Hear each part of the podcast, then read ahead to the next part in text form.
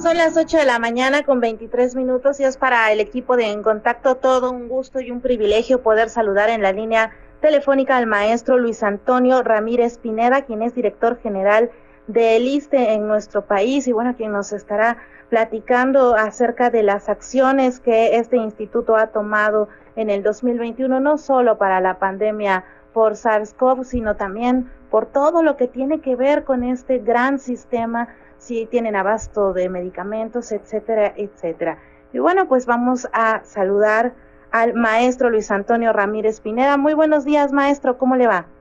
Leti, muy buenos días. Me da mucho gusto saludarte a ti, a tu auditorio, y agradecerte ese espacio que me brindas para platicar contigo y con tu auditorio. Agradecidos estamos nosotros, maestro, y pues nos gustaría platicar en este momento donde atravesamos por momentos, eh, periodos tan difíciles, ¿cuáles son los retos a los que se ha, enfrentado el IMSS, estos retos que se ha impuesto el ISTE? El ISTE, perdón.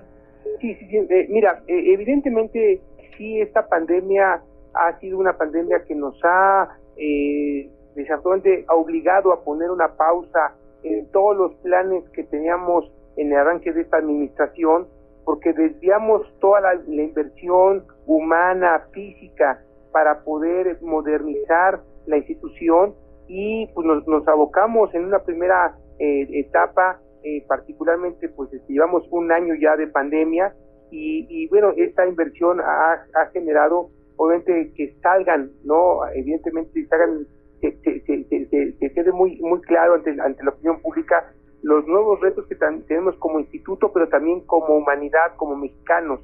que tiene que ver, primero que nada, el que tenemos que invertir más en salud, ¿no? El presidente de la República nos ha instruido, pues, para que una vez que, que nosotros podamos ya ver el sorteado la pandemia, como ya lo estamos haciendo, empezamos a acelerar el gasto en nuestras unidades médicas para modernizarlas, darles mayor mantenimiento, conservación, empezar a sustituir equipamiento y sobre todo lo más importante que es le completar las plantillas que se requieren en cada unidad médica porque estas muchas veces no tienen el personal eh, suficiente para atender a la gente. Eh, por otra parte, además de la inversión física y humana que requiere una unidad médica,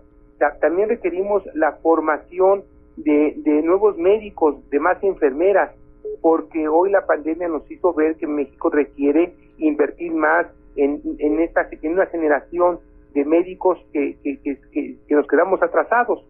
Y al mismo tiempo también, Leti, eh, creo que ah, también hay algo que ha, quedado muy claro, es que necesitamos ser una sociedad pues un poco más, más sana, eh, de tomar más conciencia de nuestro cuidado personal, porque la pandemia particularmente atacó a, sobre todo a la gente que tiene alguna comodidad, gente que tiene problemas eh, crónicos degenerativos y, muchas veces tiene que ver con porque no nos cuidamos en su momento, no comemos bien, no hacemos ejercicio y esto obviamente la pandemia atacó esas debilidades y eso nos hace una sociedad vulnerable. Por eso creo que hay muchos retos que tenemos y el más importante de todos, yo lo, yo lo diría así, es fortalecer un modelo preventivo, un modelo donde nos enseña a nosotros a cuidarnos más, a nosotros mismos, a nuestras familias, a nuestros seres queridos, para que podamos en un corto, mediano y sobre todo largo plazo enfrentar cualquier tipo de, de, retos que nos ponga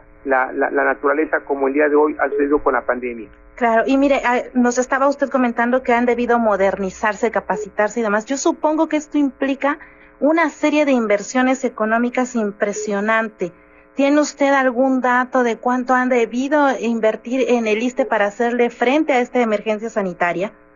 Mira, lo, que nosotros, eh, es muy difícil cuantificar cuántos recursos se ha utilizado para la emergencia sanitaria porque nos hemos apoyado mucho entre instituciones. Eh, una de las instrucciones que el presidente de la República nos, nos dio a todos los que tenemos que ver con el sector salud es coordinarnos de manera conjunta, es decir, darle eh, apertura a cualquier persona que necesitara atención para COVID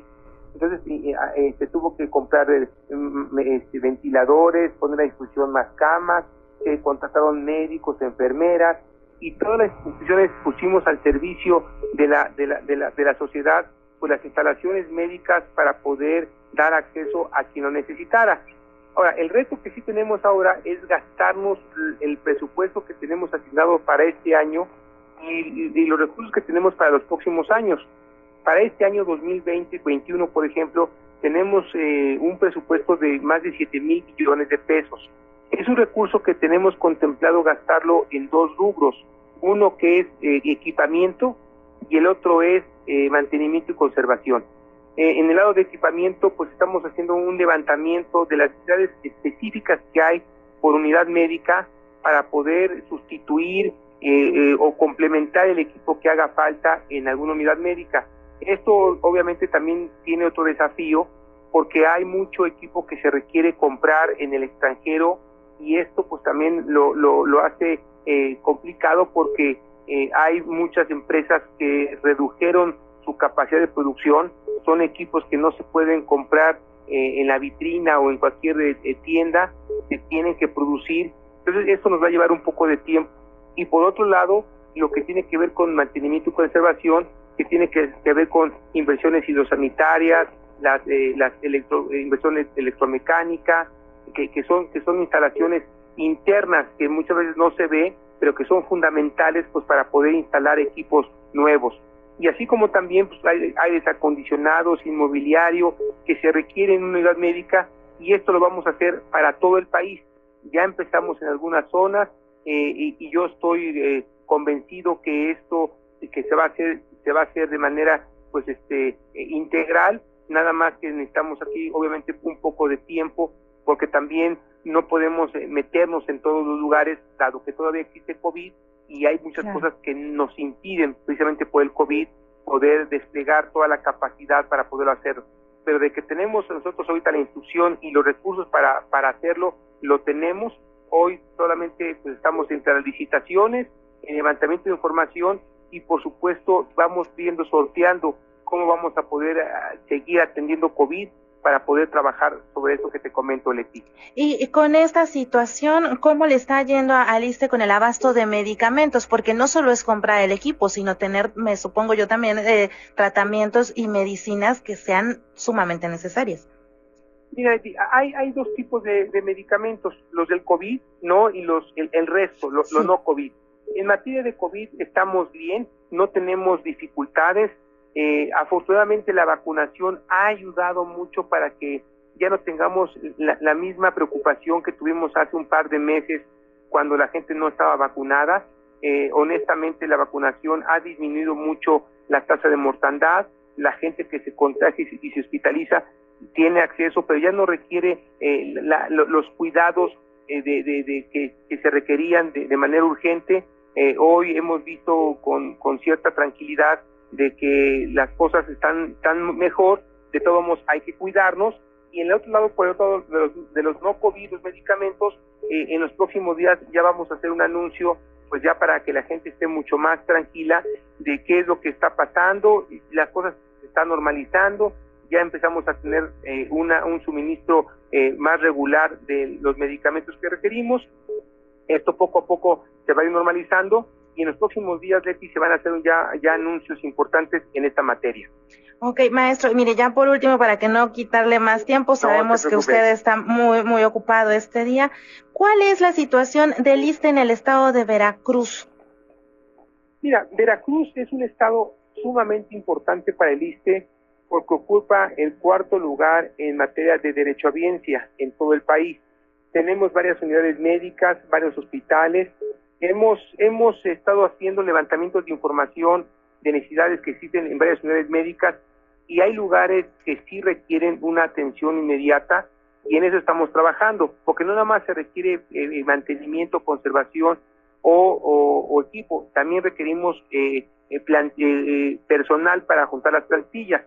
Eso es, yo creo, para mí el tema más, más importante de todos el, que vamos a tener que entrar a una etapa en la cual vamos a tener que hacer convocatorias para ir sustituyendo este, o para ir eh, convocando gente que, nos ayude en esas unidades médicas. Eh, por ejemplo, el, el, Hospital Regional de Veracruz es un hospital muy importante donde eh, afortunadamente las cosas han salido muy bien en materia COVID y tenemos muy buen equipo médico necesitamos ahí contratar personal porque no está completa la plantilla para poder sacarle el mayor eh, provecho al hospital. Eh, y, bueno, la verdad es que parte de lo, del reto que tenemos en, el estado de Veracruz es, es este, el, el, modernizar las instalaciones. Yo, yo he tenido la oportunidad de visitar algunas unidades médicas y me, me, me queda muy claro que hay una, un personal muy comprometido, un personal eh, muy echado para adelante para apoyarnos, pero también así como hay un personal muy comprometido, también tenemos nosotros la, la obligación de buscarles los mejores instrumentos para que ellos puedan atender a la derechohabiencia. Es una derechohabiencia que está creciendo, eh, tenemos cada vez más, más, este, más, demanda de los mismos y sí necesitamos pues, este, invertir porque se dejó de invertir por mucho tiempo en, en las redes médicas y bueno, pues en eso estamos, este, Leti. Pues muchísimas gracias, maestro. Yo espero que siga todo esto fluyendo bien y que al ISTE le siga yendo bien, porque si le va bien al instituto, le va bien a la derecho a audiencia. Así es, Leti. Te agradezco mucho, Leti, por esta oportunidad que me brindas, ¿eh? Gracias a usted por atendernos. Que tenga un excelente fin de semana. Son las 8 de la mañana con 34 minutos.